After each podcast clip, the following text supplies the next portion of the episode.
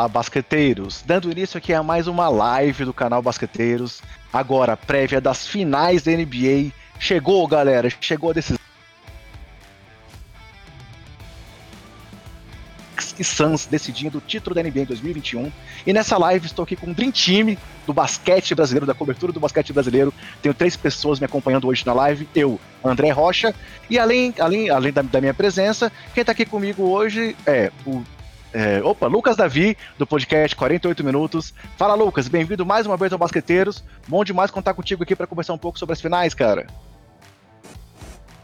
Ô, louco, eu tava aqui no mudo, rapaz, no falando mudo, esse tempo mudo. inteiro. é isso que dá, ô. Isso que dá, o, o, novato, novato nisso, né, Lucas? É pouca experiência. o, di, o diretor da transmissão mandou a gente ficar em silêncio e eu levei a sério, rapaz. É, então, é, Estamos é, aqui, né? Vamos falar aí de basquete, esse esporte que a gente fala sem esforço nenhum, sem pedir nada em troca dele, né, André? E pô, quase com os Los Angeles Clippers a decisão, né, Lucas? Bateu na trave. Quase. Por dois jogos. Por...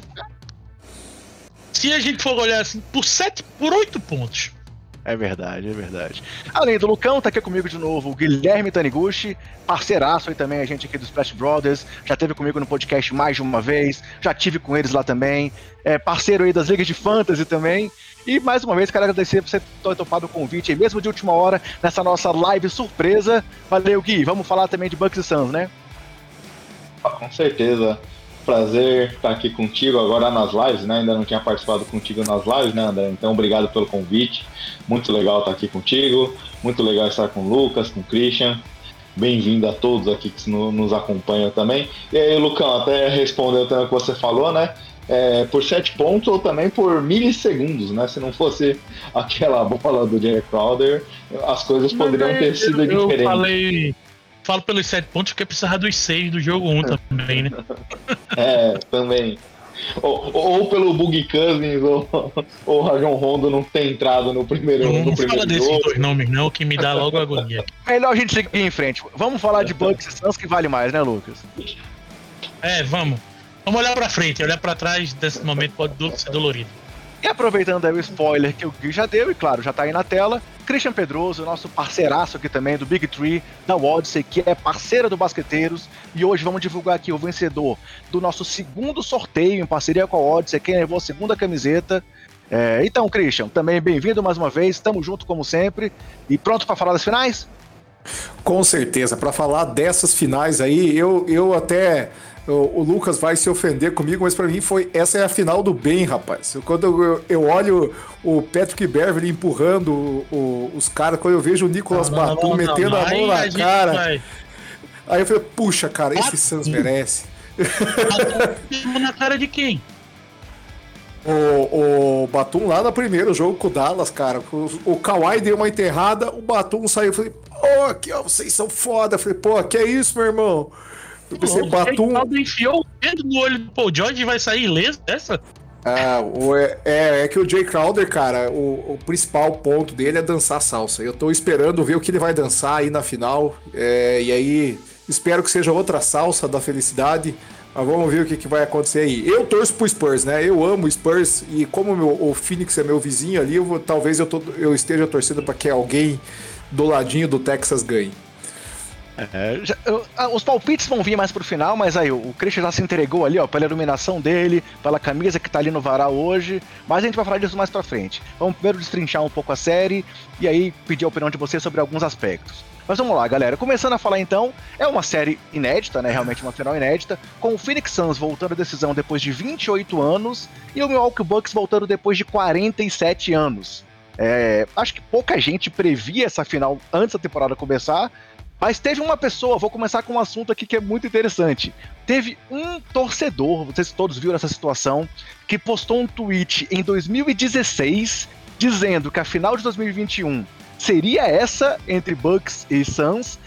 Iria sete jogos com vitória do Bucks, salvo engano, por 125 a 113. O cara colocou até o placar.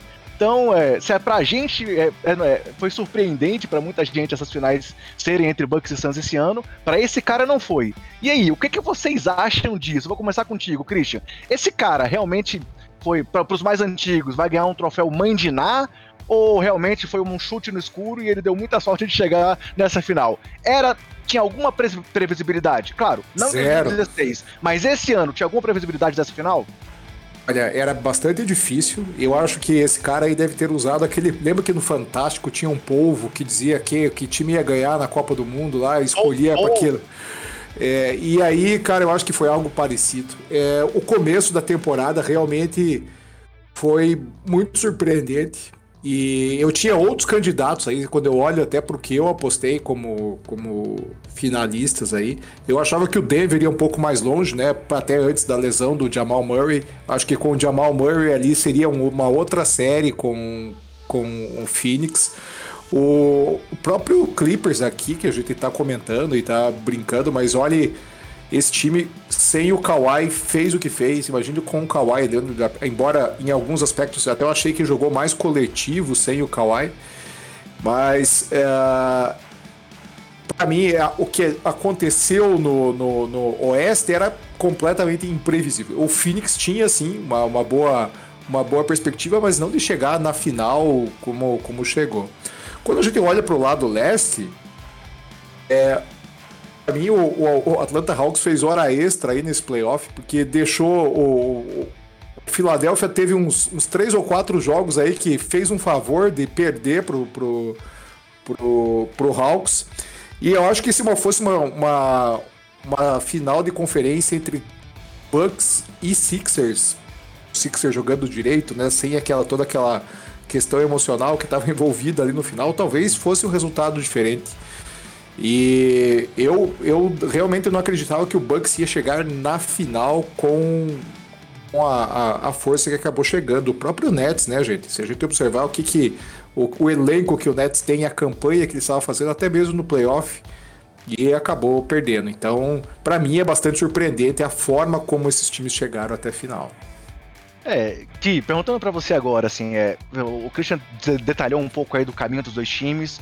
É, realmente o Bucks é um time que a gente viu aí bater na trave várias vezes. A gente sabe aí que o Yannis teve aquele desafio do Kobe em 2018 para ser MVP, ele foi lá e conseguiu. E depois o Kobe falou para ele que o próximo passo era o título. Chegou na final da NBA, claro. Contra o Phoenix Suns que vem muito bem, contra um Chris Paul aí que também chega babando para um título inédito na carreira dele. Mas olhando um pouco para o time do, do, do Milwaukee, Mike Banderhauser, você acha que essa final também tem um peso muito grande de redenção pro Banderhauser, que é tão criticado? Não tô dizendo que, que sempre sem razão, mas você acha que essa final pode ser também uma redenção gigantesca para esse técnico, muito bem reconhecido, mas que também sempre falhou ali na hora da decisão, caiu muitas vezes diante de LeBron, que é uma coisa que a gente não pode questionar, mas mesmo agora no Bucks, com boas campanhas, parecia ser aquele, aquele técnico que não conseguia levar o time na hora da decisão. O que, que você acha disso, Gui? Eu ainda vejo muitos problemas do Budenhauser nessas séries que a gente viu até aqui. É, é, diria que contra os Nets de maneira geral, principalmente quando é, em muitos momentos, aí obviamente depois da lesão do Kyrie as coisas complicaram um pouco, mas ali os Bucks estavam pior na série. Os Nets jogavam o melhor basquete até então. E teve toda a situação a partir dali das lesões e tudo mais, as coisas mudaram um pouco de figura. É, contra o Hawks, eu vi o Bucks correndo mais riscos do que deveria. É, obviamente, se for campeão, a gente olha o resultado e acaba jogando todo esse caminho para chegar até lá um pouco fora. Mas eu vejo, de maneira geral, que não diria redenção, mas isso pelo menos aquele papo que a gente via nos, principalmente na última temporada para essa, de demissão, de que o trabalho do Budenhauser chegaria ao final se não, se, se não chegasse até alguma fase mais para frente. Isso morre, porque chegou às finais. Obviamente, a gente viu alguns ajustes, principalmente nessa série contra o Hawks, a gente viu nos primeiros jogos sofrendo demais numa defesa ali das infiltrações, aí depois parando de fazer o drop, aí trocando a marcação, alguns ajustes naquele sentido. Mas, por exemplo, nessa série contra o Hawks me incomodou demais a facilidade que eles tinham de pontuação dentro do garrafão. E, obviamente, a gente sabe que o drive and kick fez, fez parte da campanha inteira dos Bucks, mas estava tão fácil pontuar do garrafão, você buscar outras jogadas ali. Tanto que a gente via quando o time começava a insistir nas bolas de fora, era quando o Hawks cortava a diferença. Então, para mim, faltou um pouco do, do Bud ali, alguns ajustes dentro do jogo. Eu vi que ele fez bons ajustes de partida a partida, normalmente ele demora bastante nisso. Mas vamos dizer assim, para não ser tão crítico, meio a meio pelo menos. É, mas eu já vejo ele agora, pelo menos, com cartas a mais dentro de Milwaukee para se segurar. É, ele não, ele não passa a ser o cara exposto nesse momento. Mas ainda a redenção, acho que. É, eu, eu ainda acho que não. Beleza. Lucas, mais uma vez, ainda nessa introdução, vou te fazer uma pergunta também. Falando um pouco aí do Phoenix Suns. Você conhece ele aí de perto, né? Acabou de ver seu Clippers encarando o time do Suns e conhece muito bem Chris Paul, que foi por muitos anos líder aí do, da, da franquia que você torce, um dos maiores torcedores do Clippers do Brasil, que não é modinha, não veio nem aí na época do, do da Love City, é torcedor raiz, né, Lucas? E aí, é, o, o, pra, na minha opinião, eu tava até conversando hoje mais cedo com o pessoal lá do Rebodunk, na live que eu fiz com eles, assim, é, é eu acho que o time do Phoenix é o time que chega mais redondo nesses playoffs.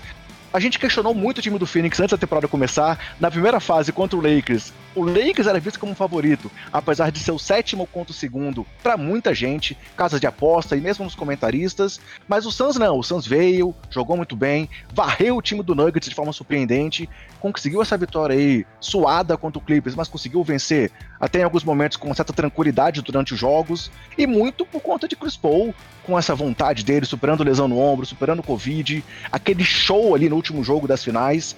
É, eu queria que você falasse pra gente qual é a sua visão do Phoenix. Realmente ele é o time que chega mais redondo, mais entrosado, mais profundo para essa decisão? O que, é que você acha, Lucas? É, antes eu queria começar dizendo que antes da temporada eu apostei que o Bucks estaria na final. A minha final era Clippers e Bucks. Perdi por duas vitórias, tá? De acertar a final da NBA.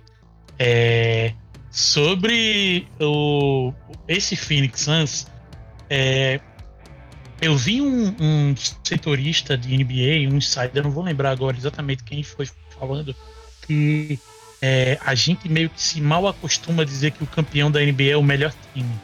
Não é. O campeão da NBA é o time que chega mais inteiro na final. E o Suns definitivamente é o time mais inteiro nessa final. É, primeiro porque chega com todos os jogadores, sem nenhum jogador lesionado. Cam Johnson, que não jogou o jogo 6 contra o Clippers, só porque ele estava com uma indisposição, então ele estava com é, algum problema, é, foi, foi por doença, não foi lesão muscular, nem óssea, nem nada assim. O elenco todo está à disposição. E do lado do Bucks, a gente tem a lesão do Grego, que está listado como dúvida para o jogo. Não, tá, não foi descartado colocado como fora, né? Não está descartado ainda. Amanhã isso pode mudar. Mas nesse momento o Grego está listado para o jogo. É... Então, assim, eu acho que o Suns é o time mais inteiro. Eu acho que o Suns tem um time com uma variedade tática interessante, porque você vê que o time joga de maneiras completamente diferentes.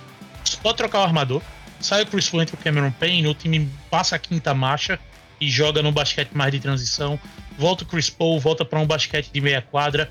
Com o Chris Paul você consegue jogar com pick and roll. O Aiton é um cara que consegue jogar no pick and roll, no pick and pop. Como ele também é altruísta o suficiente para aceitar ser a terceira opção e ficar vindo do lado fraco, pegar é, é, rebote, pegar é, é e, e, fazer para o Rebodank, né? Para pegar aí o que você está falando, pegar a defesa é, é, no contrapé. Então, eu acho que taticamente o, o Suns ele chega. Taticamente não, como um time, o Suns chega mais inteiro.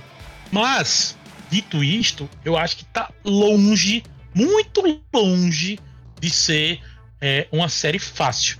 Quando que chega mais inteiro, isso quer dizer que, sei lá, se a gente parte de 50 a 50, eu digo, o Suns chega mais inteiro. Aí agora o placar ficou 55 a 45. Não é que foi para 70 a 30. Porque é, a gente viu o Suns completo ter problemas contra um Clippers sem Kawhi. Por mais que isso tenha forçado o Clippers a mudar o seu estilo de jogo, se a gente for olhar o Bucks sem Yannis, eles também mudaram o estilo de jogo. Uhum. O, o, Middleton e o, e o Drew Holiday passaram a contribuir muito mais na armação do time do que eles contribuíam com o Yannis. Né? O Yannis ele acaba criando muito o próprio arremesso. Então, é, eu e principalmente, né, o o Bucks tem as peças, mesmo sem o Grego, para marcar uma defesa zona muito forte. E a gente viu o Suns se complicar contra a defesa zona do Clippers em vários momentos da série, mais até do que deveria. E um outro ponto é o único jogo, na minha opinião, que o Suns jogou como o melhor time, o mais inteiro e o que deveria estar se impondo contra um time sem o seu principal jogador foi no jogo 6. Os outros cinco jogos da série foram jogos completamente vencíveis pro lado do Clippers. Foram quatro jogos, cinco jogos vencíveis, o time levou dois, mas é, do, não, não sei se vai ser interessante pro Suns ficar dando sorte pro azar assim numa série contra o Milwaukee, não. Até porque, assim, agora não é jogo dia sim, dia não, né? Tem mais dia de descanso, tem viagem de um lado pro outro do país, tem toda, todas as outras questões, tem mais questões envolvidas aí na disputa dessa, dessa série da final. Lembrando, galera, Lucas, é, Guilherme e Christian, fiquem à vontade, tá? Se eu faço uma pergunta pro Lucas, mas alguém quiser comentar em cima, fica tranquilo. Todos estão em casa, todos, todos têm total liberdade para intervir quando achar necessário, tá? Estou fazendo só aqui um, um meio de campo para poder organizar um pouco a condução é, dessa live, mas fiquem tranquilos para fazer comentários sempre que acharem necessário.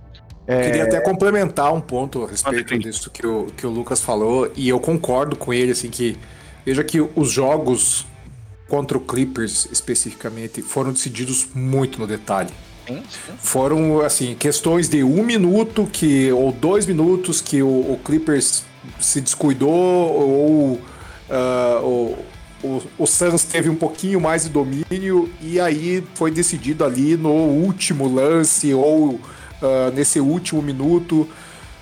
E uma coisa que para mim foi uh, emblemática nessa série foi é, que o Suns se virou muito bem sem o Chris Paul. Eu até achei que ia sofrer muito mais. Porque pelo papel que ele tem e até, puxa, até a gente tava falando aqui no offline antes, puxa, sai o, Sun, sai o Chris Paul, entra o Cameron, o Cameron Payne no, no, no Suns. Mas. E, e, e, aí quando não tem o Chris Paul, né? É, cara, era, era uma, uma dificuldade muito grande eles conseguiram segurar e conseguiram ir muito bem dessa forma. E aí o jogo decidido no detalhe, mais uma vez, a gente falou, eu acho que foi. É, a gente pega o, o jogo do, dos milésimos de segundo ali que decidiram uma partida. Esse jogo era completamente vencível pelo Clippers. O Clippers teve o jogo na mão para decidir. Teve o lance livre do Paul George, que, cara, o cara tava com 80% de lance livre na série, errou os dois. Então, Mas esse... além disso, o Clippers ainda defendeu bem o arremesso e não pegou o rebote defensivo. Exatamente. Nem, o Clippers nem perdeu o jogo no lance livre. Ele perdeu o jogo por não pegar um rebote ofensivo, faltando 0.9. E não, não precisava nem pegar. Se o Terrence Mann dá um soco, feito um goleiro, o tempo da bola cair no chão acabava o jogo.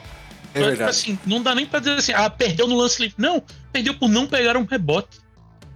É verdade, concordo com você. Então, esse e, e aí, esse ponto de ver o, o Suns chegar um pouco mais inteiro, para mim tem uma outra questão. Eu vejo o Suns uh, jogando de uma forma muito coletiva, de uma forma um pouquinho diferente do Bucks. Bucks, principalmente quando tem o Giannis, o, o jogo é muito concentrado no Giannis. E aí, a gente vale lembrar que a defesa, nesse caso aqui, vai ser muito forte para cima do, do, do Giannis com o DeAndre Ayton. Então, uh, eu realmente estou curioso para ver essa série, mas concordo com uma coisa que o Lucas falou aqui, que essa série ela vai ser muito dura. Não é fácil para ninguém, justamente porque são dois times que têm uh, um elenco forte e até equivalente dentro do, da minha opinião. É, eu queria saber, André, se é até uma concordância de todo mundo aqui, que é, o seguinte: o Suns é o time mais com mais disposições táticas, flexibilidade tática mas eu acho que o encaixe defensivo é melhor pro Bucks do que pro Suns. Que a gente Isso tem um PJ Tucker que consegue marcar um Aiton, tem o Holiday que consegue Holiday. marcar tanto o Paul quanto o Devin Booker, o Middleton que não faz vergonha na defesa, tem o Bobby Porres que vai, claro, nos momentos críticos estar no lugar do Lopes. Então assim, e claro, o Yannis tiver condição de jogo, estamos falando de um bicampeão do defensive play. Então, Queria saber se vocês concordam que, por mais que o Suns tenha todas as ferramentas para vencer a série, o Bucks tem um encaixe defensivo de primeira, sem ver, sem ver uma bola quicada na quadra, parece que é melhor pro time de Milwaukee, né? É a falar disso, Lucão, e resgatar o, uma fala inicial do André, trazendo um pouco o confronto contra o Lakers. É, lá no Splash Brothers, eu e o Léo falávamos que víamos o Lakers talvez com favoritismo, não pela questão do, do que aconteceu ou desmerecimento ao Suns de alguma forma, mas uma questão de caixa. O time do Suns, se a gente olhar, é um time em teoria mais baixo. É um time que sofre quando o Eiton vai para o banco em algumas situações, você tem que colocar Frank Kaminsky em quadra, coisas do tipo. E contra o Lakers, que é um time alto, é, LeBron jogando na 3, o time jogando com Anthony Davis, um outro pivô ali. Era um time difícil para o Suns, era um confronto difícil. É, aqui o Bucks, contando com o Giannis, é, ou até mesmo tem o Giannis, é um time alto. Tem Drew na armação, PJ Tucker jogando na 2, Chris Middleton, é, é, um time alto, Bobby Portis. É, e o Suns, durante todo esse confronto que vimos durante todos os playoffs, só teve dificuldade, só perdeu os jogos no garrafão contra o Lakers. E quando perdeu a pontuação do garrafão, perdeu o confronto. Durante as outras partidas, o Suns e os Bucks são as duas melhores defesas ali na zona restrita. Então são duas defesas agressivas ali próxima da cesta. Mas o Bucks pode oferecer um time difícil pra, nessa parte do jogo, especificamente porque o Suns tem uma defesa baixa. E por outro lado, como você comentou bem, Lucão, apesar dos jogadores serem altos dos Bucks, eles podem marcar múltiplas posições. A gente pode ver o PJ Tucker marcando do 1 ao 5, dependendo da posse de bola. A gente pode ver uma variação grande nesse sentido. Até o Drew pode marcar um, é, até o 4 ali do time, se for o Ken Johnson, se for o Jerry Crowder. Então, é, é, essa. Concordo com o que vocês falaram, que o elenco do Suns é mais completo e mais prolixo, mas a defesa titular dos Bucks oferece uma pluralidade de marcação ali que é, que é bem difícil para o Suns. Obviamente tem a questão dos drops e tudo mais, que eu estou bem curioso, é a parte do jogo que eu estou mais curioso para ver o que, que o Budenhauser vai fazer. Mas fora isso, a defesa dos Bucks é uma baita defesa. Se a gente lembrar, por exemplo, ano passado que o Yannis venceu o prêmio de Defensive Player, foi a melhor defesa em rating disparado da temporada regular. É, eu, eu, diga, Christian. Só ia falar que esse esse confronto, para mim, o Suns tem uma clara vantagem de organização do ataque e o Bucks na defesa.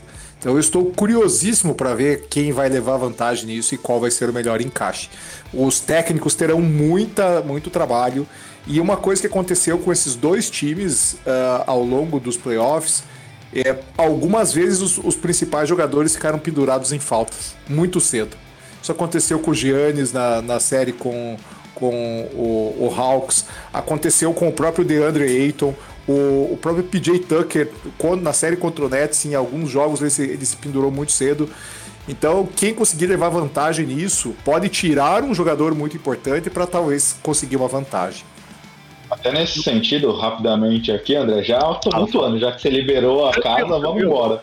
É, o Lucão viu aqui na série contra o Suns como o Clippers explorou o Devin Booker, atacando ele, forçando ele a cometer faltas, então, é, é, pegando esse ponto que o Christian falou, pode, ser também, obviamente, do lado do, dos Bucks, um, um, uma, uma fresquinha de como também mirar seus canhões no ataque.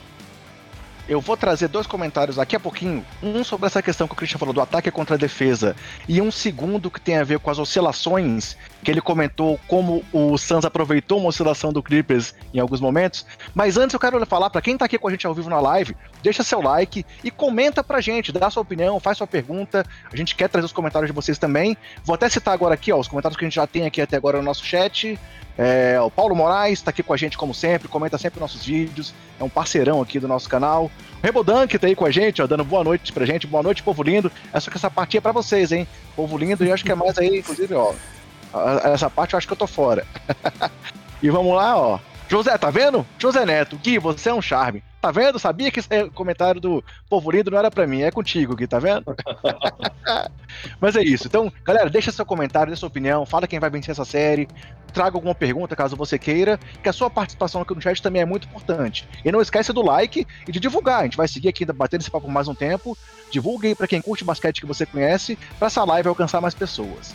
Mas puxando os dois ganchos, então, é, esses dois pontos que o Christian falou nas falas dele, o primeiro foi essa questão de, das oscilações time do Suns pode aproveitar. E eu quero trazer essa pergunta para vocês, porque na minha opinião, o time do, do Bucks é um time que sofreu muito dos profs até aqui, primeiro, pela oscilação do Middleton entre jogos, mas também pela oscilação que o time do Bucks tem dentro das partidas.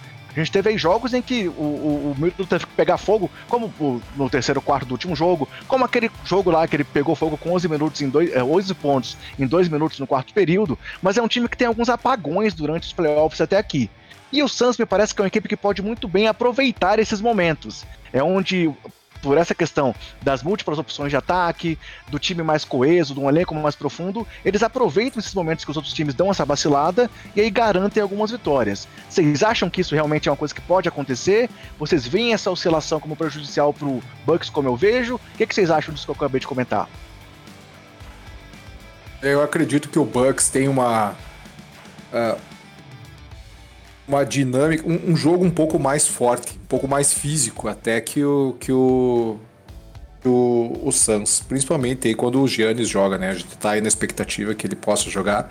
Eu queria muito que ele estivesse na série para que essa série saísse sem nenhum tipo de asterisco aí o campeão da, da, da NBA.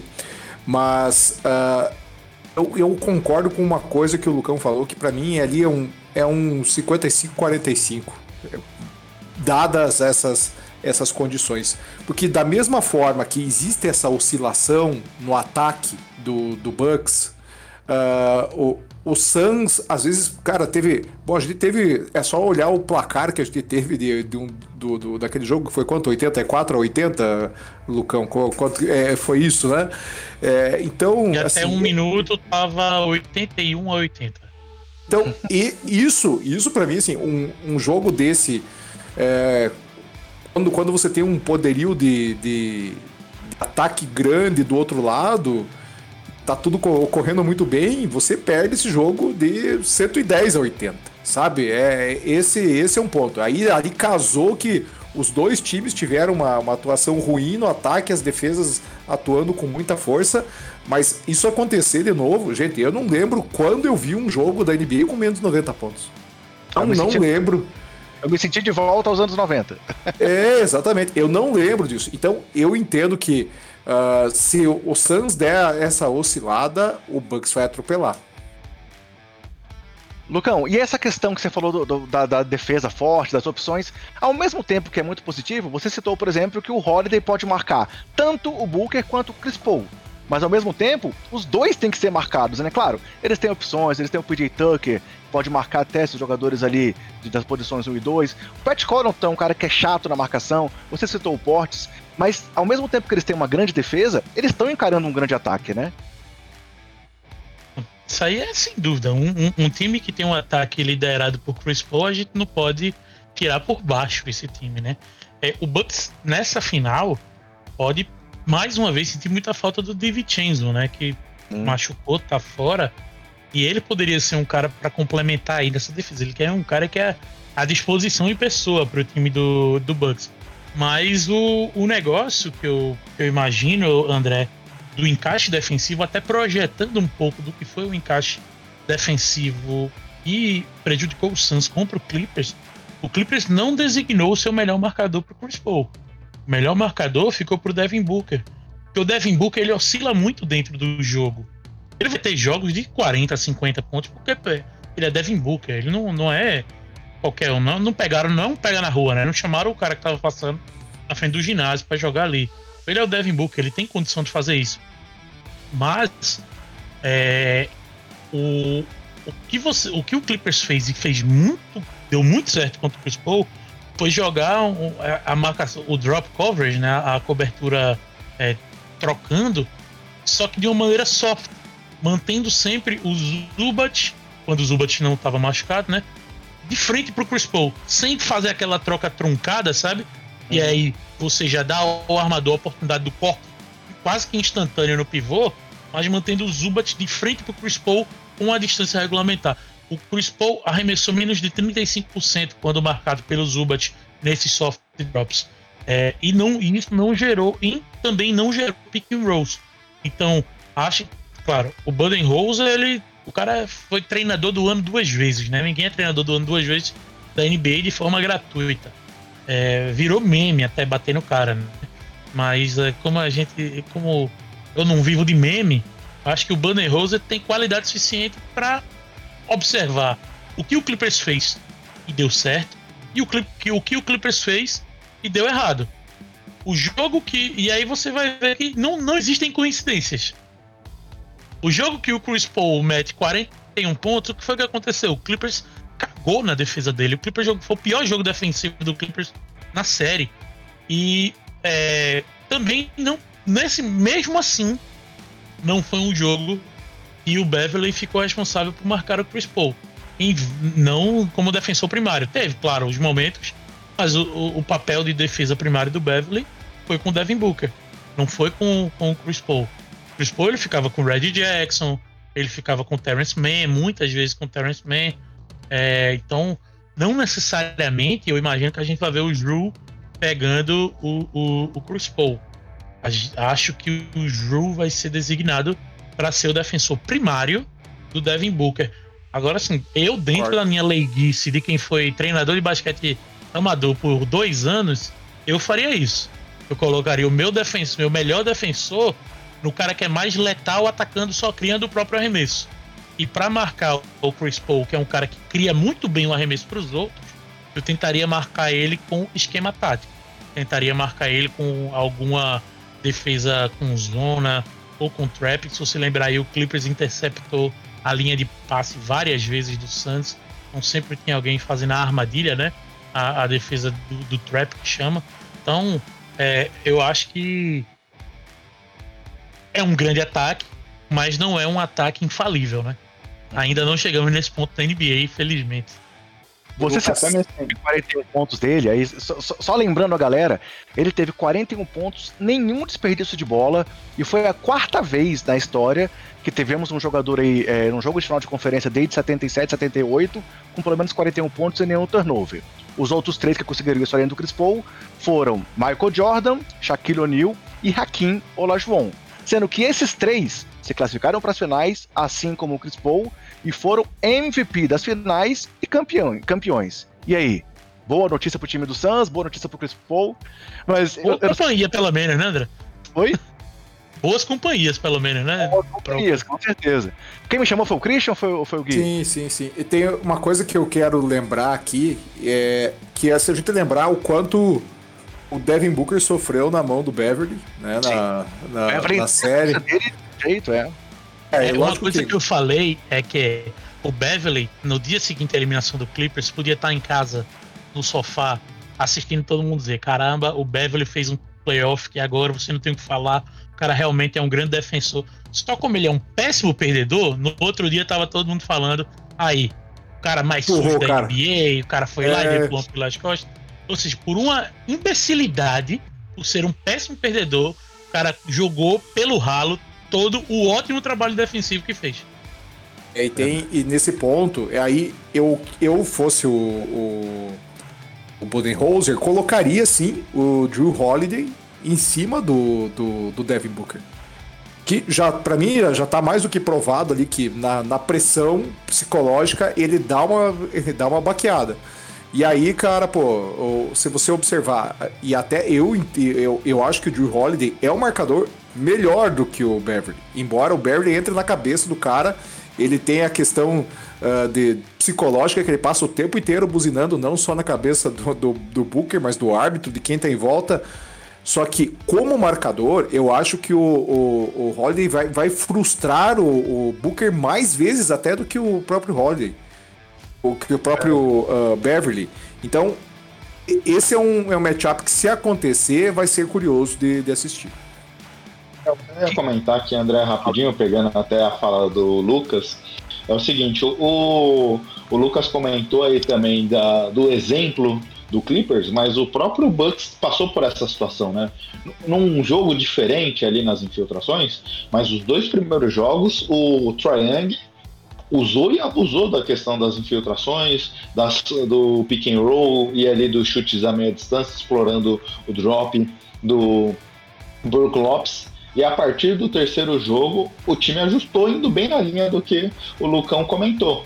O Brook Lopes, eles passaram a trocar a, a, ali na, no pick and roll e o Brook Lopes não foi agressivo atacando, dando um pouco da distância. E aí foi onde a gente viu diminuir o número de floaters e dos números, números de ponte aéreas do Triangle, seja conectando também o Capela ou John Collins. Então o, o próprio Bucks já fez esse ajuste na série anterior. Então já num, estilo de jogo de, de, finalização diferente, porque o Tip Tree e o Devin Booker gostam daquele chute do mid-range, parado e tudo mais, mas já tem um exemplo positivo de como pode se preparar nessa estruturação do jogo contra o, o, o Suns agora na final. E aí a gente estava falando lá atrás também da questão dos placares e também é, os, os Suns, por ter o Chris Paul, principalmente quando ele está em quadra, tem um, uma, um pace mais lento. Então é, é algo também importante, porque a velocidade do jogo tende, principalmente do Suns, tende a ser um pouco mais de meia quadra, eles não vão partir loucamente pro contra-ataque, usando a velocidade. Então é, é, é, algo que também vai ser, ser um fator do jogo, porque é, a gente estava falando da questão de aproveitar essas oscilações do time dos Bucks, mas também o Suns não é um time que acelera muito o jogo. Então, obviamente, pode ser que a gente veja algumas situações ali tendo muitas oportunidades de contra-ataque, de velocidade, mas não foi o que a gente viu durante essa temporada, principalmente por conta do Chris Paul. O, o pace do Suns foi um dos mais baixos da liga. Então, como é que será que também eles vão é, se posicionar nessas situações, nesses aproveitamentos dessas bolas de com possível contra-ataque? Trazendo mais dois aspectos aí para discussão, assim, é, a, gente, a gente falou muito sobre a qualidade dos times, mas são dois times que chegam com inexperiência às finais, né? Afinal, se a gente for olhar aí, temos o Jay Crowder aí na sua segunda final consecutiva, e ele é o único jogador dos dois elencos que já jogou um jogo de final da NBA. Temos aí o Devin Booker jogando pra caramba, mas nos primeiros playoffs, assim como todo o elenco do Suns, né, que tava 10 anos fora da pós-temporada, e esse time do Bucks, que aí foi muitas vezes é, é, colocado como um time que estava falhando na hora de decidir, na hora de chegar a, um momento de realmente dar o salto a mais e chegar na final da NBA e brigar pelo título. Então, é uma, uma final que tem muitos jogadores inexperientes, apesar de, por exemplo, o Chris Paul ter 16 temporadas nas costas, mas na hora de chegar à final, não tem muitos jogadores. E é uma curiosidade, a gente comentou sobre, sobre a questão da marcação, da defesa, eu acho que a gente todos aqui concordamos que o Ian, o, a questão Yannis é primordial para essa série, saber quando que ele volta, se ele volta e como ele volta, mas voltando só mais um ponto aí da marcação, a gente falou sobre o, Holiday, quem ele pode marcar. Eu acho que o Yannis jogando, o PJ Tucker é o marcador primário dele, temos que pensar de outra forma. E aí o comentário que eu quero trazer também tem a ver com o PJ Tucker, que é a curiosidade de como ele está vencendo todos os seus companheiros de Houston Rockets nesses playoffs. Aquele time do Houston lá de 2018, onde o Chris Paul machucou, perdeu ali pro Warriors naquela série. É, e o, o PJ Tucker era titular daquele elenco, o time titular era Chris Paul, James Harden, Trevor Ariza, PJ Tucker e Clint Capella. E o Tucker tá fazendo limpa aí nesses caras nos playoffs. Varreu o Ariza com o hit na primeira rodada, depois passou pelo Barba quando eliminou o Brooklyn Nets. Agora eliminou é, o Capella com o Hawks e tá encarando o Chris Paul na final, né? Então pode ser que, caso o Buck seja campeão, o PJ Tucker passe aí o rodo nos seus colegas todos de Houston Rockets. E de qualquer forma, seja o, o time do Phoenix ou o time do Bucks que é, venha a ser campeão, PJ Tucker ou Chris Paul levam um anel para casa antes do James Harden. Então, assim, trouxe esses dois assuntos aí para roda. É, primeiro, essa questão da inexperiência dos elencos em finais, e essa segunda questão envolvendo é, a importância do, do PJ Tucker é, como marcador primário do Yannis, e essa curiosidade dele de eliminar os companheiros. E queria que vocês comentassem, dessem a opinião de vocês sobre esses dois assuntos também. Começa você agora aí, Gui. Sobre a inexperiência, é, é de fato um fator, e, e esse ponto, apesar que só o Crowder chegou na final, como você comentou, mas o, é, é, aquele negócio, né? É, o, o, Lucas comentou lá atrás da questão do meme. Esse é um assunto que também, dependendo como for, acaba virando até um meme para a gente olhar com, com cuidado. Se, se, se, se, o novato ganhar, a gente acaba até deixando esse assunto um pouco de lado. Mas, obviamente, pesa, tem, tem sua relevância.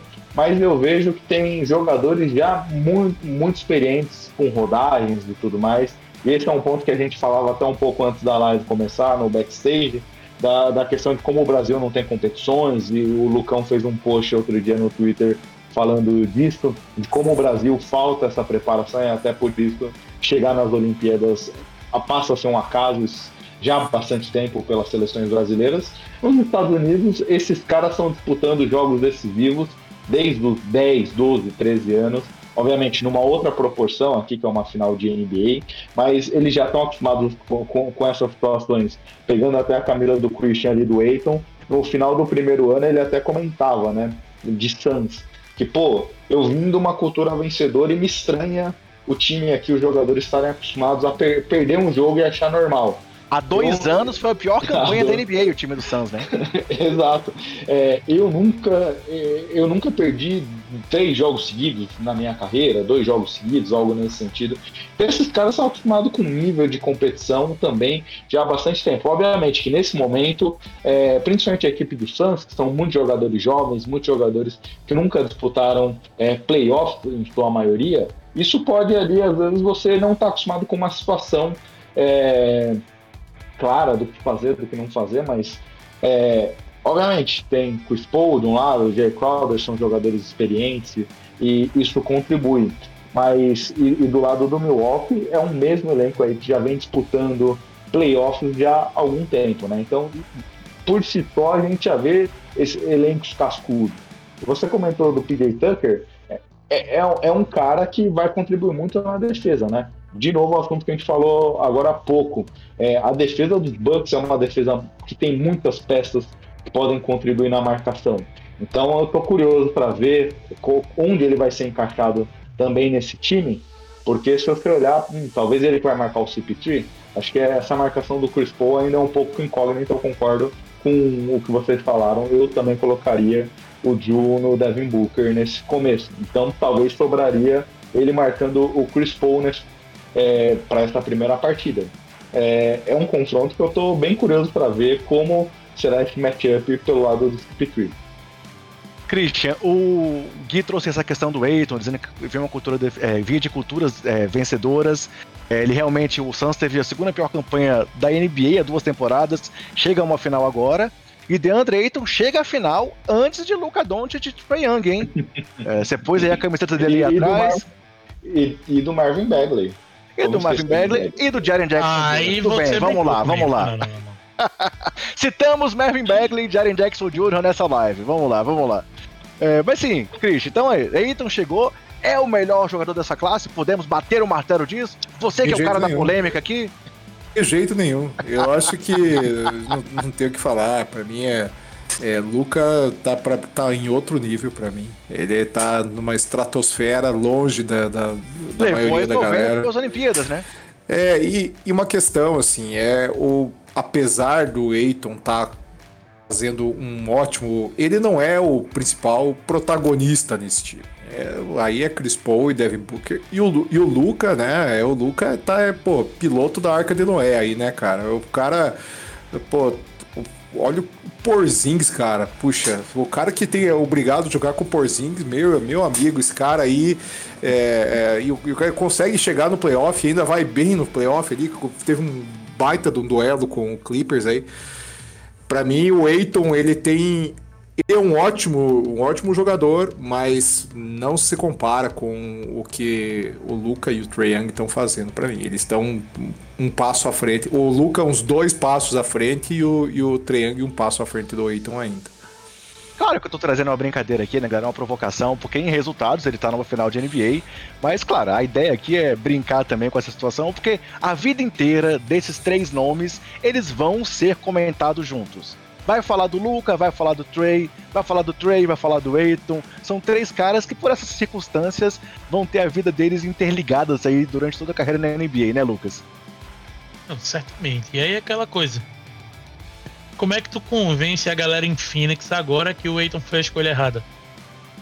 Qual é o argumento que tu usa? Para jogar É. né? Como é que, qual, qual é o argumento que tu usa?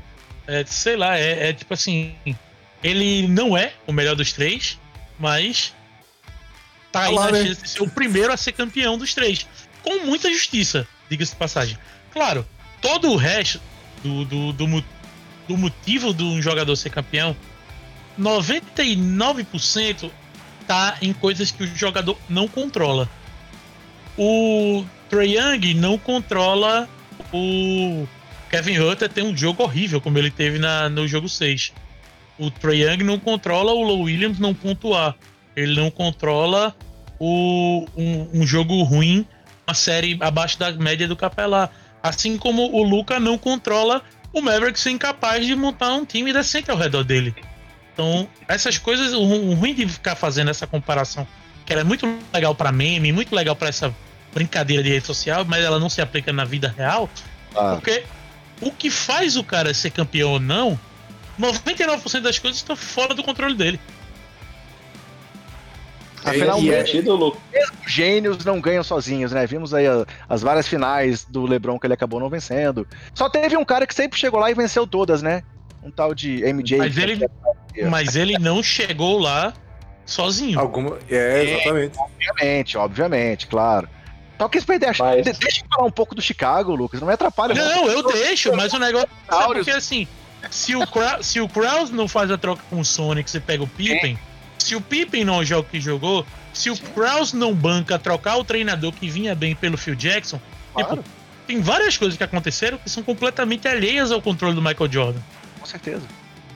Mas voltando ao assunto Eiton rapidinho, é, se tem alguma coisa que a gente precisa exaltar nele aqui, que ele como fez uma temporada principalmente ofensiva irregular, um primeiro, até o All-Star Game ele vinha muito abaixo, muito mal, depois ele veio crescendo e culminou com essa pós-temporada fantástica.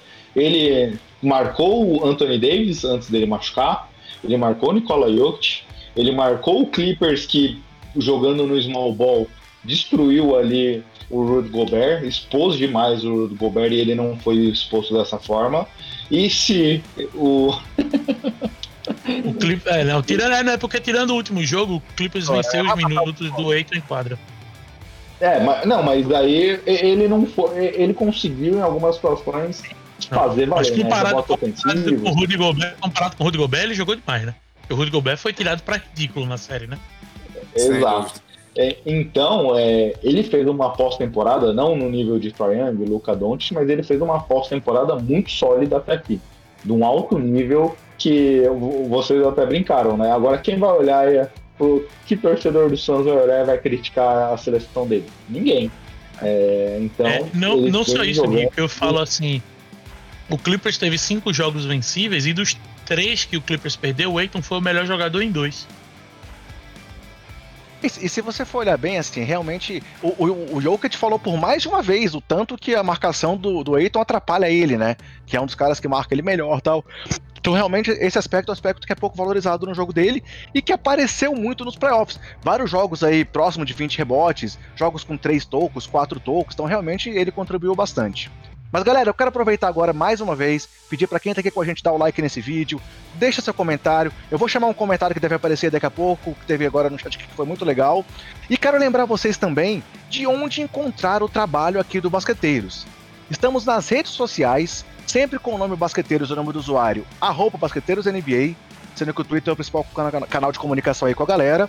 Temos esse nosso trabalho em vídeo aqui no YouTube, é só entrar lá no youtube.com.br basqueteiros, se inscreve no canal, ativa as notificações, assiste os vídeos, curte, compartilha, comenta e ajuda o Basqueteiros a alcançar cada vez mais pessoas, porque o YouTube é um canal que a gente está começando ainda e queremos sempre é, priorizá-lo para que ele possa crescer e se comparar ele ao nosso podcast. Afinal, o podcast ainda é o carro-chefe aqui do Basqueteiros, está na sua terceira temporada e você pode encontrar nosso conteúdo no Spotify, no seu agregador de podcast favorito ou então no app da Orelo. A gente, inclusive, está anunciando muito essa questão da Orelo, pois a Orelo é uma plataforma brasileira que remunera o produtor de conteúdo apenas por você ouvir o podcast lá dentro. Então você pode ir lá seguir o podcast, apadrinhar, fazer doações, mas apenas por ouvir o nosso conteúdo na Aurelo, você ajuda o nosso trabalho a crescer também, pois, pois ela nos remunera pelos plays dados dentro da plataforma da Aurelo. Vamos colocar aqui o link para poder baixar é, o app da Aurelo, que assim você nos ajuda também. E eu não posso deixar de citar a nossa parceria com o portal Jumper Brasil. Afinal, o Jumper é um dos grandes portais aí que nós temos no basquete né, brasileiro, cobre não apenas NBA, mas o basquete como um todo, e nosso podcast é postado lá sempre que ele sai. Inclusive, agora nos playoffs, com o Basqueteiro Office. Então, se você quer se manter atualizado sobre tudo que rola no basquete e encontrar os basqueteiros por um outro caminho, é só acessar o portal do Jumper Brasil que você nos encontra lá dentro.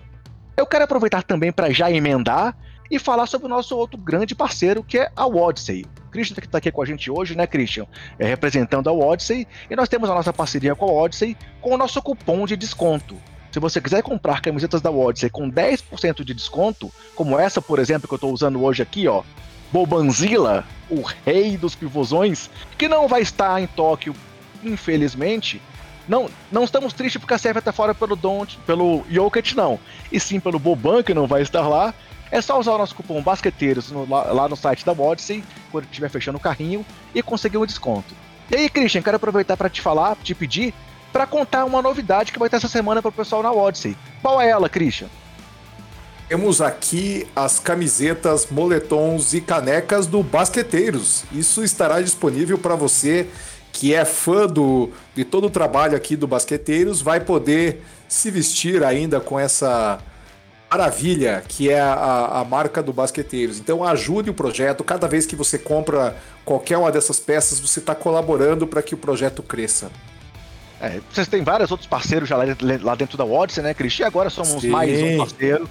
A gente está aqui divulgando o trabalho há muito tempo. Eu sou suspeito, estou sempre usando as camisetas, ó. Então, além do nosso cupom de desconto, dos nossos sorteios, daqui a pouco eu vou divulgar quem ganhou a camiseta que foi sorteada hoje e acabando a live, vou postar no Twitter lá o comprovante do sorteio. Temos também essa parceria com o lançamento dos nossos produtos lá dentro. E é sempre bom contar com esse, esse, essa parceria, pois, como você fala, né, Christian? Eu sou fã da Odyssey e é por isso que eu uso e que eu anuncio o produto de vocês, né? Com certeza, o André é meu, meu, meu cliente número um lá da Odyssey e a gente está muito feliz com essa parceria, muito feliz. E eu, e eu venho uh, falando pro André, pô, André, vamos colocar a camiseta do Basqueteiros lá, eu acho que a galera vai, vai curtir, vai, vai aproveitar. E isso tem acontecido com outros parceiros nossos também. A gente tá lá com o Café Belgrado, tá com o NBA das Minas agora e com basqueteiros também. Por isso me deixa bastante feliz em, em proporcionar isso para a audiência daqui também. Estou feliz com o que a gente está avançando. Legal. Voltando aqui ao, ao, ao, aos assuntos do, das finais, estamos aqui para a reta final já. Claro, depois vou abrir para vocês trazerem comentários, caso eu ainda não tenha trazido algum assunto. É, eu quero trazer um nome que tem uma curiosidade muito grande nessa decisão, que é o nome do Torrey Craig, que está aí repetindo o feito lá do nosso Anderson Varejão, que tinha jogado pelo Cavs, pelo Warriors e acabou perdendo as finais quando vestia a camisa do Warriors e rejeitando o anel de campeão que o Cavs ofereceu Agora acabou voltando para encerrar a carreira na NBA no time do Cleveland, mas lá na época ele não aceitou. E agora, Torrey Craig está na mesma situação. Jogou no Bucks durante a temporada e agora chega aí a decisão com a camisa do Phoenix Suns. É, podemos dizer que o Torrey Craig já é campeão da NBA, Gui? Você concorda com isso? Ele é, né? Ele será, seja por qual lado for, tem, tem, tem condições para receber o anel. Ah, foi até uma troca que na época eu olhei e falei: o que, que o Bucks está fazendo? Porque apesar é, de não ser um cara extremamente relevante, poderia ter seus minutos. É, é um bom marcador, é, mas como a gente viu em alguns momentos contribuindo para o Suns, né? Mas com certeza, ele, ele já é o único campeão garantido dessa, dessas finais aqui. É a certeza que podemos apostar. Cê, será que ele Waiters, ano passado tá, também estava nessa situação, né? Ele começou ah, jogando no Rio eu, eu lembrava que tinha alguém, mas eu não lembrei quem era. Por isso que eu não trouxe a informação. Mas aqui, ó, como aqui tudo é, é conteúdo, temos aqui enciclopédias do basquete. Lucão nos lembrou aí que John Waiters passou por isso também, é verdade. Ele aceitou o anel? Ah, não, ele, ele acabou. Não, ele foi campeão. Ele tava no Lakers. O é John Waiters tinha aquele caso engraçado no ano passado, né? Foi suspenso por é, alguma relação com uso de. Foi maconha no, no avião, alguma coisa assim. Ele chegou a ser suspenso lá 20 jogos pelo hit, foi dispensado. Por isso que você não lembrava, por isso que a gente não lembrava assim tão fácil, porque ele nem jogou, acho que ele fez uma partida pelo Hit ano passado. E aí, Craig, aceitaria o anel se o título for do Bucks? O que, que você acha, Christian? Rapaz, eu acho difícil, sabe?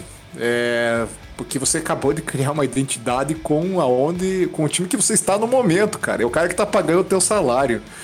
E e a, a gente falar da, daqui da nossa cadeira, do, no, da nossa tranquilidade, do nosso lar aqui, que, ah, não, eu aceitaria o anel. Puxa, é difícil justamente por esse ponto. Você tem um, uma franquia, uma entidade, uma torcida, um time. É complicado, complicado de você dizer que vai aceitar. Eu realmente, é, me colocando na cadeira dele, eu, talvez eu não aceitasse também, justamente pelo respeito aos meus companheiros que aqui estão, mais do que até pelo, pela minha própria identidade aí. Eu acho que ele aceitaria se fosse do Nuggets, viu? Acho que ele aceitaria se fosse do Nuggets. Do Bucks, ele assim, o cara... a identificação que ele tinha, né? É, o cara assinou com o Bucks, pra pegar a timeline, o cara assinou com o Bucks em novembro, em março, o Bucks enxotou é. o cara lá, mas por nada. Aí eu Exatamente. acho que ele não, não aceitaria do Bucks. Mas se fosse o contrário, fosse o Denver e o Bucks na final, talvez ele aceitasse do Denver, porque o cara tinha mais. Passou três anos lá. Né? Claro, né? pô, e tem identificação com o time, com a torcida.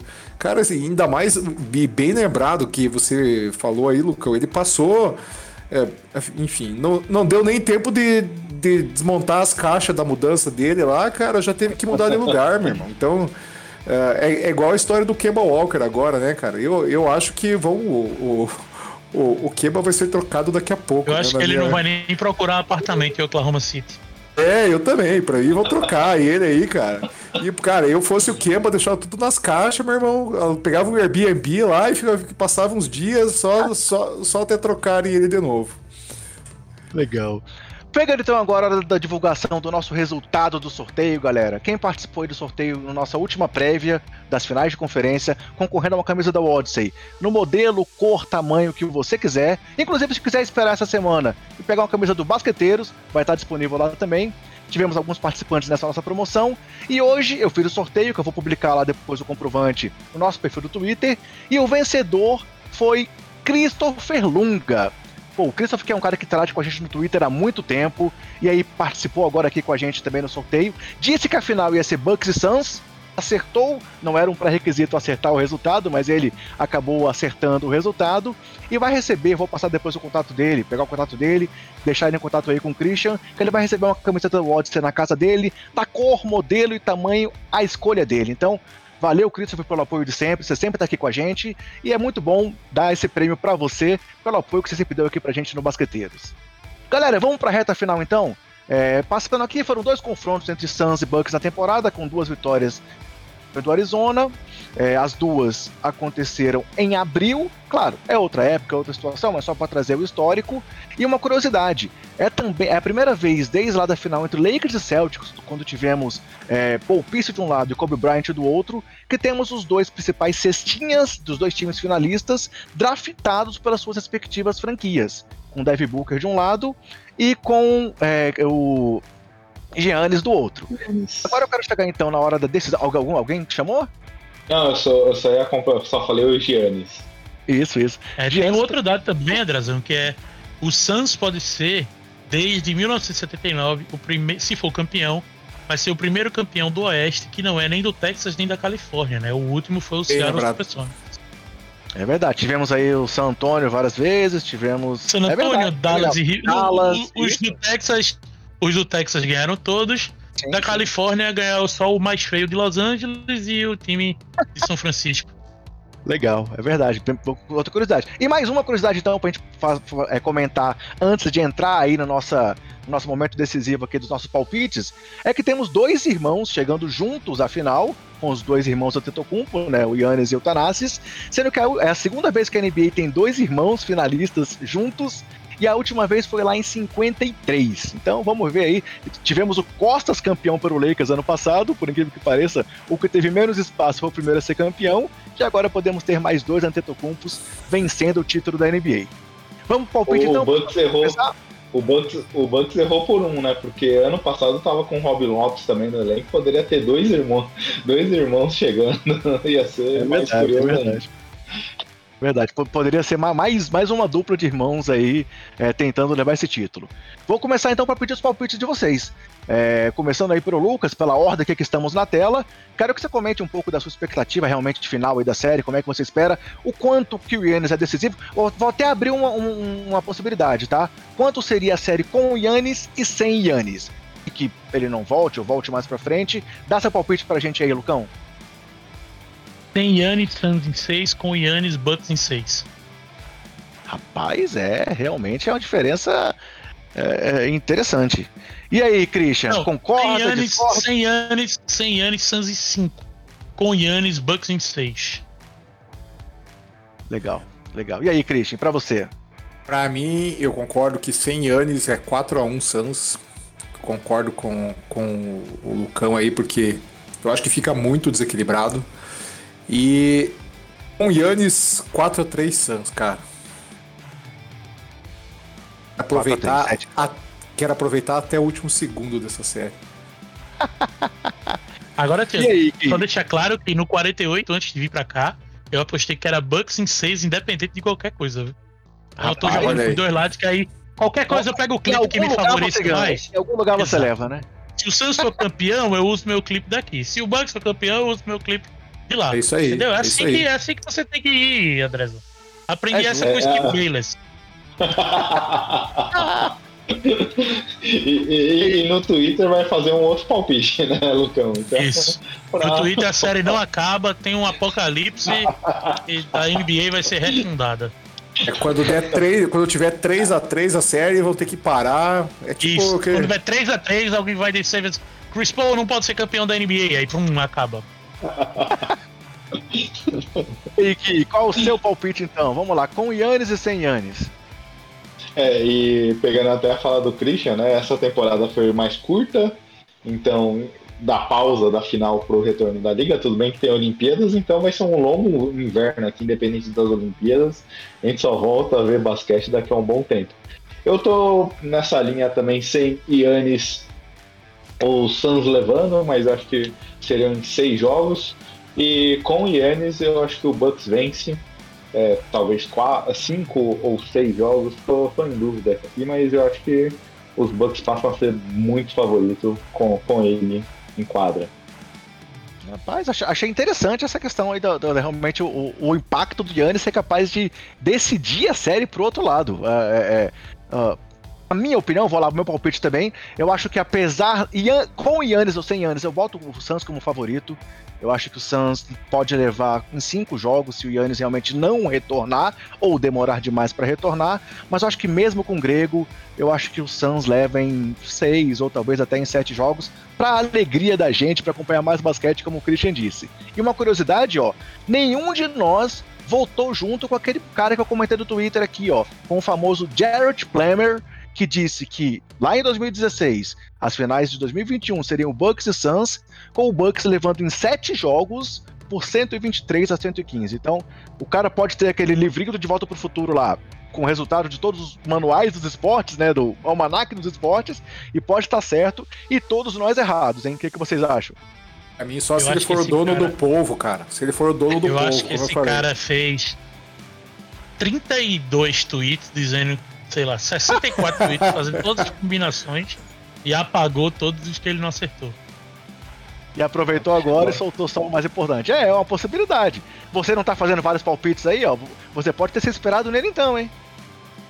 Fica a dica aí. Pô, sabe que essa é uma boa, cara. Gostei dessa tua ideia aí. Ah, Vou, Mas vou- olha, eu, eu cravei o Bucks campeão do leste.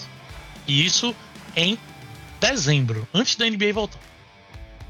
Ô André, eu só acredito, eu só acredito em projeções dos Simpsons, então como não, não teve nada do da série da Fox, eu não vou acreditar, eu não vou acreditar nesse cara não.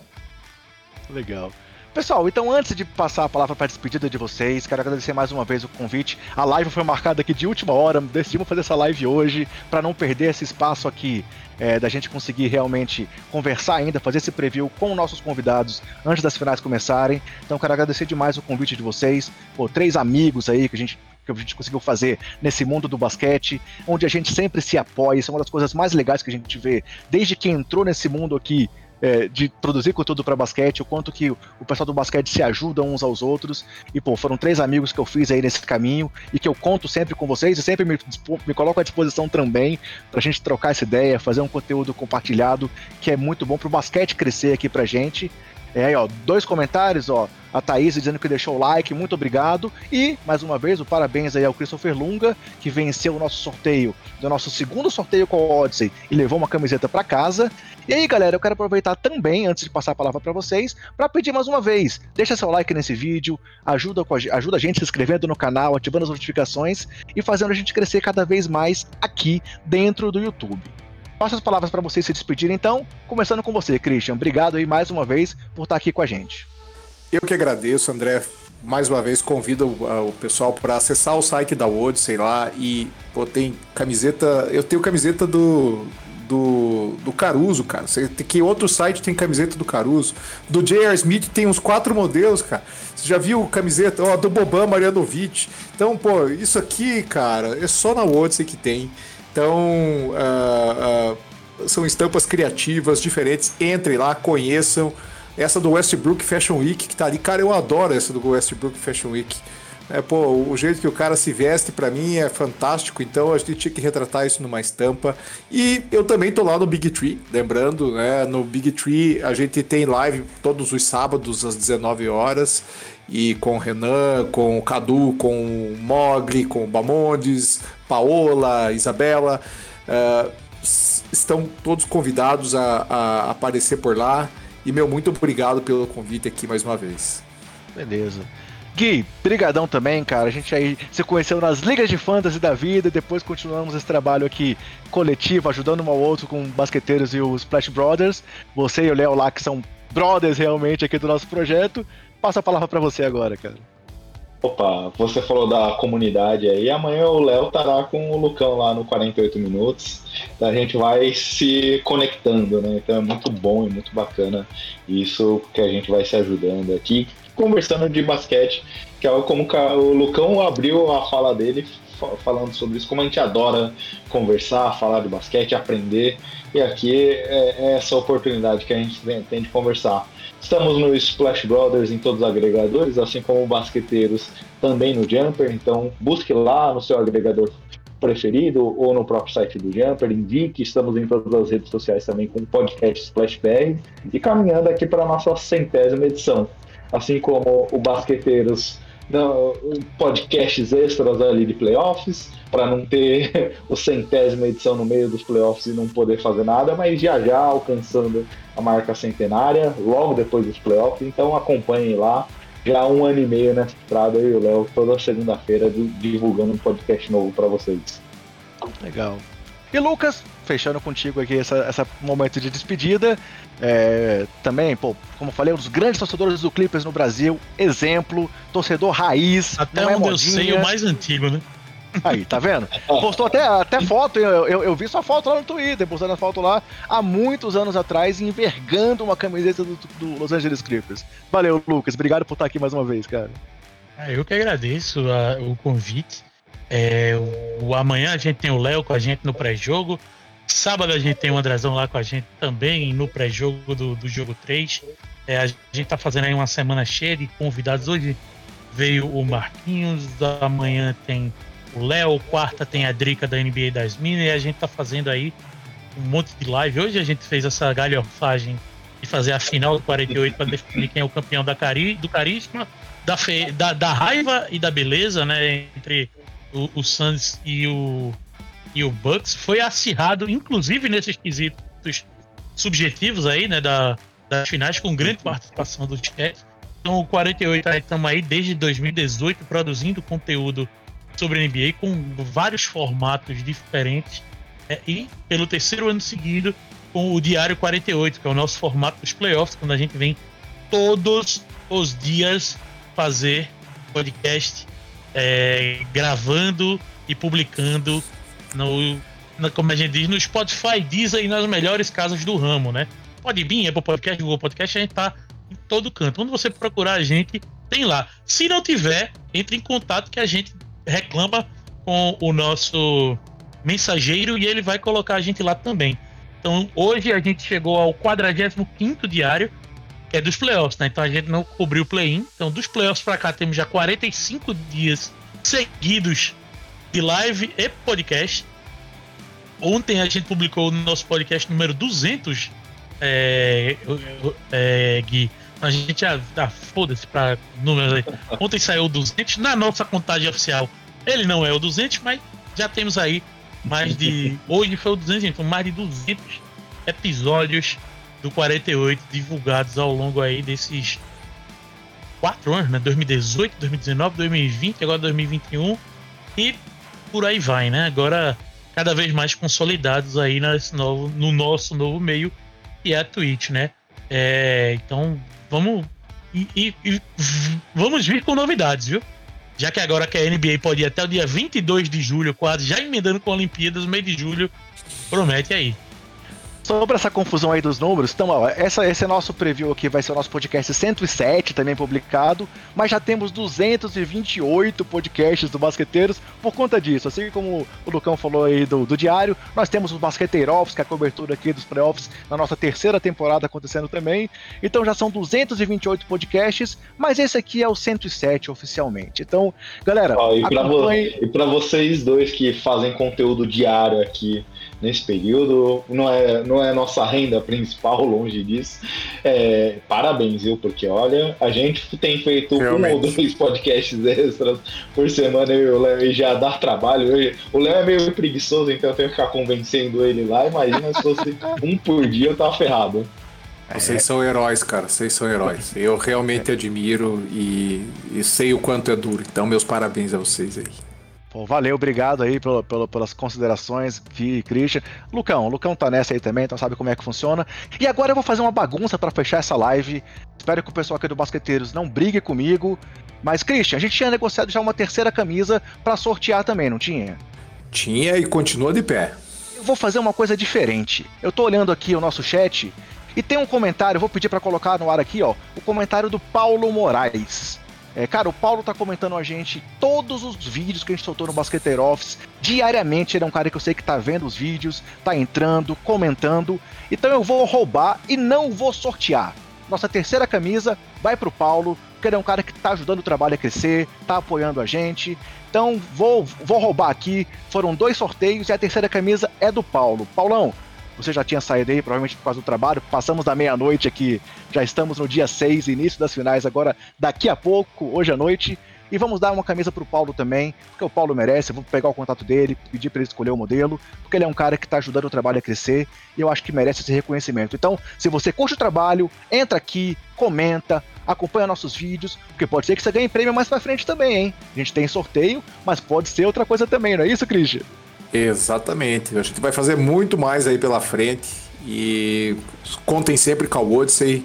A gente realmente ama esse esporte e ama fazer essas parcerias com, com a galera que está construindo conteúdo verdadeiro, é um conteúdo espontâneo. Eu sei o quanto é difícil e a gente é muito fã de vocês. Vamos fazer cada vez mais para que o basquete cresça. Legal. Então é isso aí, galera. Obrigado por quem esteve aqui com a gente na live até agora. Se você não viu ao vivo, mas vai ver depois, obrigado pela sua companhia com a gente também. Não esquece de deixar o like, compartilhar, se inscrever no canal. Se você está no podcast também, pô, é muito legal contar com você no nosso carro-chefe, que ainda é o podcast onde todo esse trabalho começou.